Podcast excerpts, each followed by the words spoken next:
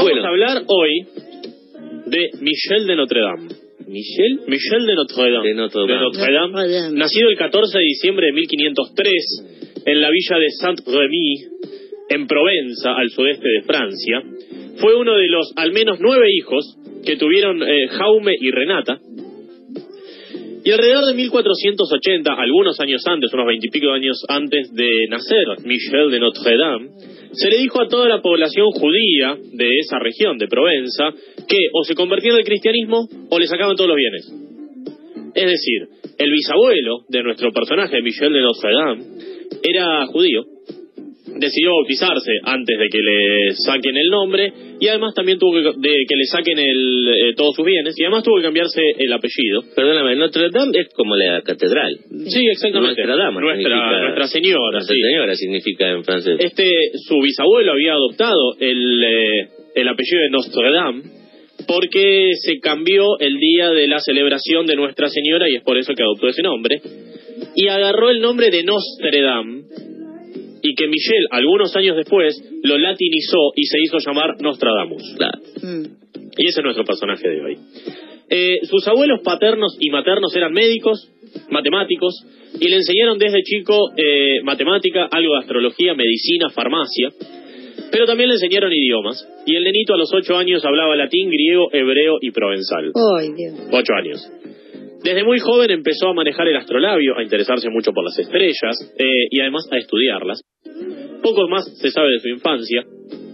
Sí que a los 15 años entró a la Universidad de Aviñón, donde estaba el puente. Claro. Puentes de Aviñón. Pero un año después, esta fue clausurada por la peste negra. Dicen que era muy buen alumno, que era muy curioso, que era un poco raro y que tenía una excelente memoria.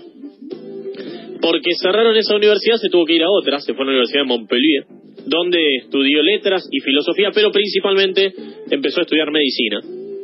Sin embargo, fue expulsado de esta Universidad de Montpellier porque descubrieron que era boticario, es decir, que preparaba algunos menjunjes Sí. extraños. Sí, Y eso- remedios. Sí, remedios caseros. Y eso estaba prohibido para los estudiantes. Cuando tenía 22 años, una epidemia de peste azotó la ciudad de Montpellier, donde él estudiaba, y él inventó algunos polvos preventivos Mm. que tuvieron mucho éxito. Mirá, lo polvos y dos. Exacto. Esto lo llevó a viajar por gran parte de Francia, curando enfermos con todas estas cosas que él hacía. Eh, pero además ayudó mucho a curar eh, las enfermedades a partir de la higiene. Pensemos en aquel entonces cómo era toda la higiene, o de- o, digamos, de, de inculcar que de, había que... de promover Claro. la higiene, exactamente, y la buena alimentación. Y también inventó una píldora rosa Mirá, que estaba muy nutrida de vitamina C y también ayudaba a prevenir muchas enfermedades. Sus inquietudes lo llevaron a recorrer gran parte de Francia, a estudiar, a seguir curando enfermos, y también fue a Italia. Y hay una leyenda que dice que en Génova, mientras paseaba junto con otros viajeros, se encontró con un humilde monje franciscano llamado Felice Peretti. Uno, uno de los tantos monjes que había por ahí. Eh, Notre Dame eh, se arrodilló ante él. Todos lo miraban, que, ¿por qué te estás arrodillando enfrente de este monje que es un cualquiera? Y le dijo, rindo el debido respeto a su santidad. Este mismo hombre, algunos años después, asumió como papa bajo el nombre de Sixto V. a la pelota. Y ahí empezó Y ahí empezaron todas estas a mostrar que algún por ahí el podercito. tipo, Algún- claro. el tipo por ahí tenía una cosa de vaticinio, era ¿no? loco, loco. A los 30, a los 27 años se casó con Ana de Cabrejas, con quien tuvo dos hijos, pero en 1937 tanto su mujer como sus hijos, apenas seis años después de haberse casado, eh, murieron por peste bubónica, los tres. Luego de viajar un tiempo se instaló en Marsella, donde trabajó como boticario y perfumista, se dedicaba a hacer elixires, perfumes, estas pócimas de amor que hacía él, y allí en, 19 en 1546 se dio una epidemia llamada carbón provenzal. El nombre es muy tétrico. ¿Por qué provenzal? Porque se daba en Provenza, en la región de Provenza. ¿Y por qué carbón? Porque los afectados por esta enfermedad se volvían totalmente negros, como el carbón, y luego morían de una manera muy trágica y con muchísimos dolores. Nostradamus inventó un menjunje hecho con resina de ciprés, ámbar gris, el ámbar gris es bilis de cachalote, No. eh, y jugo de pétalos de rosa que debían ser recogidas por la madrugada. Esta pócima logró curar el contagio de- del carbón provenzal, lo que lo hizo muy conocido en la zona.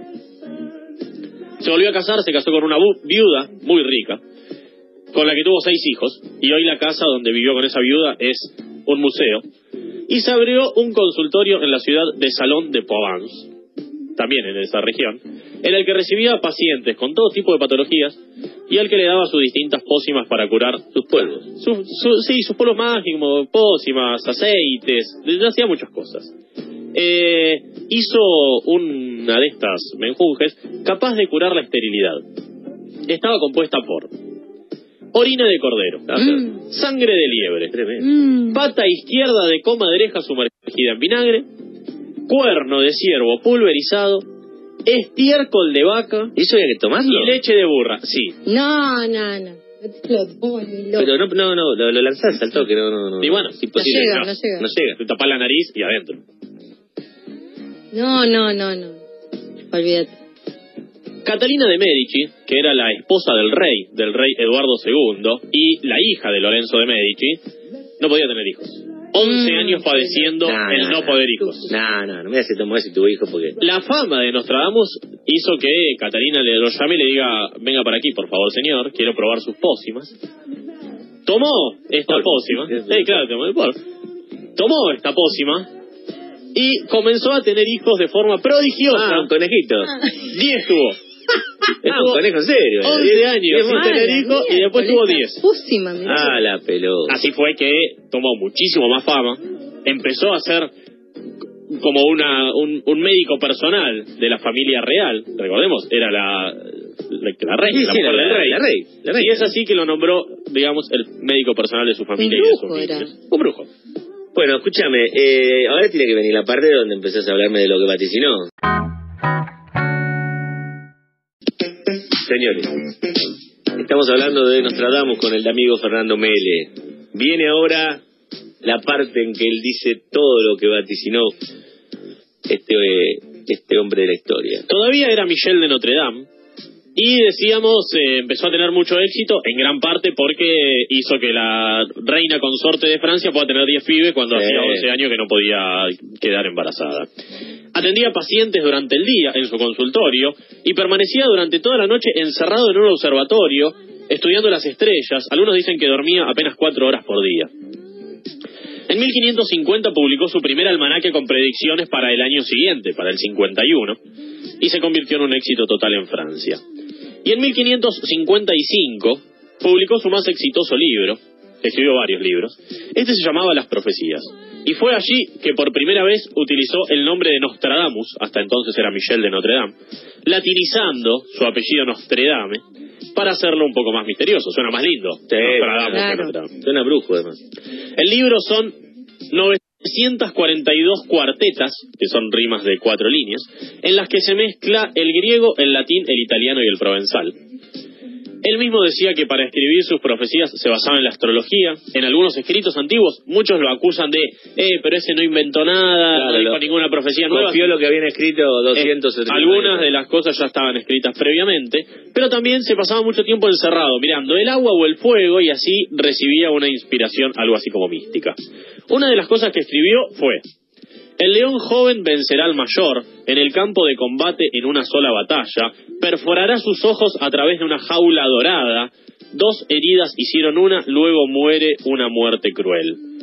Y, cuatro años después, durante un torneo de justas, la lanza del contrincante del rey Enrique II, es decir, el actual rey de Francia, el esposo de Caterina de Medici, a quien él había ayudado mucho, se quebró la lanza, se le introdujo por el agujero del casco de oro que tenía, perforará sus ojos a través de una jaula dorada, había escrito. Le atravesó el ojo, le penetró el cerebro y lo llevó a la muerte diez días después. Esta profecía lo terminó de consagrar como el gran eh, mago francés, eh, al cabo que algunos lo consideraban casi un semidios. Además de sus conocimientos en medicina y astrología, Nostradamus publicó, a la par de este libro de profecías, un libro de recetas de cocina, uno para hacer perfumes, Claro, uno para hacer cosméticos y uno para que enseñaba cómo conservar fruta. Pero pará, contame algunas más que haya... eh, Ahora vamos. No se el programa, sino dale. Nostradamus se murió el 2 de julio de 1566 de haber suf- después de haber sufrido gota y artritis durante muchos años y cuenta la leyenda que la noche anterior le dijo a su asistente mañana no me vas a encontrar despierto y que Ah. algunos días antes de morir marcó el 2 de julio y lo tachó con una lapicera roja. Predicciones. Un emperador nacerá cerca de Italia que construirá un alto imperio, dirán, con el que él se juntan y será más un carnicero que un príncipe. ¿Quién nació cerca de Italia y conquistó Europa? ¿Napoleón? Napoleón Bonaparte. Del populacho esclavizado, canciones y cantos demanda, mientras que príncipes y señores son mantenidos en cautiverio en prisiones. No, no sé. Revolución Francesa. Ah, Desde el populacho surge la Revolución Francesa. Eh, sí, claro. Cerca de las puertas y dentro de dos ciudades habrá flagelos que nunca fueron vistos. Hambre dentro de la plaga, gente expulsada por el acero, llorando al gran dios inmortal por alivio. Hiroshima y Nagasaki, dos A ciudades. ver, re- repetímelo. Lo, eh, cerca de las puertas y dentro de dos ciudades habrá flagelos que nunca fueron vistos. Sí, sí. Gente expulsada por el acero, llorando al gran El dios acero sería la bomba. la bomba, La bomba. y llorando al gran dios inmortal por alivios por la radiación posterior. ¿Querés que primero te diga qué fue y después... No, no, no. no. Cosa. Un símbolo, esto es impresionante, esto es muy actual además, un símbolo de la cristiandad en Francia o España arderá en Ah. fuego purificador. Notre Dame. Nuestra Señora, Notre Mm. Dame, llorará por todos lados y brillará en la lejanía. Con la entrada de la primavera, una iglesia de todos los tiempos arderá No, por los pecadores. Es tremendo. La de Notre Dame es tremendo. Es tremendo. Otra más. De lo más profundo del occidente de Europa, de, de gente pobre, un niño nacerá que por su lengua seducirá a las masas, su fama en el reino de Oriente más crecerá. ¿Qué vino de la profundidad de Europa? Conquistó a las masas a partir de su lengua. Hitler. Adolf Hitler. Eh, 5 y 40 grados el cielo arderá, fuego acercándose a la gran ciudad nueva. Al instante, gran llama esparcida saltará. ¿La ciudad nueva cuál es? Por su nombre incluso. ¿Torres Gemelas? Sí, señor. Las torres Pero no Gemelas. era. Yo, eh, no, lo de las Torres Gemelas yo lo sabía, pero yo pensé que era algo más alusivo a, la- a dos torres. Sí, yo también. No, pero se, eh, me parece que se veía en algunos, eh, Unos grabados. unos grabados, ¿no? Ajá. Me parece que sí. La voz oída del insólito pájaro sobre el cañón del respirar suelo. Por supuesto, esto está escrito y traducido de una manera eh, sumamente particular. Dijimos, está escrito en cuatro idiomas. Tan alto se elevará del grano la tarifa que el hombre del hombre será antropófago. Esta es un poco más rebuscada. Lo único que puedo relacionar es, claro, antropófago, que es la tragedia de los De los Andes de sí. 1972. Ah, eso me, me parece que es demasiado. Y tengo una buena. Una, una buena profecía. La del fin del mundo. Va a ser en el 3797, así que zafamos. Hay tiempo. Vamos a préstamo. Pero yo había leído. Había leído. Hay muchas más, eh, muchísimas, Sí, y- y- muchísimas. Incluso para este año, 2019. Hay, para todos los años dicen que hay una, al para menos, este o año. alguna. Yo no sé si no Bueno, era este año no está la de la de Notre, la, La la. Dame. no, La no sé si no era la Tercera Guerra Mundial también. En el, Ah, la, la Tercera Guerra Mundial la había teóricamente pronosticado para el Ah, le voy a 2006. contar a mis hijos. El 6 de septiembre de 2006, cosa que nunca Y lo del asteroide, porque también es famoso la del asteroide. Sí, hay, una, hay muchas profecías, traje Eh, las que sí se cumplieron. Hay muchas que predijo que No. todavía no se cumplieron, pero estamos a tiempo. ¿Por qué Eh, no? me acuerdo que había una que era de que un asteroide iba a chocar de nuevo con la la Tierra, Tierra, y, sí. Y se iba- a, mejor acá. Sí, puede ser la del fin bueno, del que sea mundo. dentro de 100 años. Bueno, Sí, con 50 lo comprobamos. gran personaje Nostradamus. No, lo de la de Notre Dame me mató. Pero Notre Dame es, Porque es la más es muy precisa, es muy precisa. Y hay una muy, muy precisa también que incluso menciona el año, que es de un incendio muy grande que ocurrió en Londres en 1966, que duró tres días y azotó a gran parte de la ciudad. Menciona el año 66, puntualmente. Mira, un oyente nos dice, y toma nota, porque por ahí algún día lo puedes hacer. A ver. que la profecía de las Torres Gemelas, con dibujo incluido, fue de Parra Vicini. Ah, para Ah, ahí está, ahí está. Ahí está. Muchas gracias, está, amigos es de verdad, 5212. Eh, Eh, lo podemos tomar, ¿Por ¿eh? qué no? Sí, Para, sí, sí, para más No, adelante. No, el próximo viernes, porque Claro. sería muy obvio, pero en un par de semanas. en un par de meses. Cuando no sepamos qué hacer. Lo podemos hacer, ¿Cómo Parra no? Por supuesto. Con bueno, gracias, gusto. Fernando, Por muy favor. amable por todo. Buen ¿eh? fin de semana.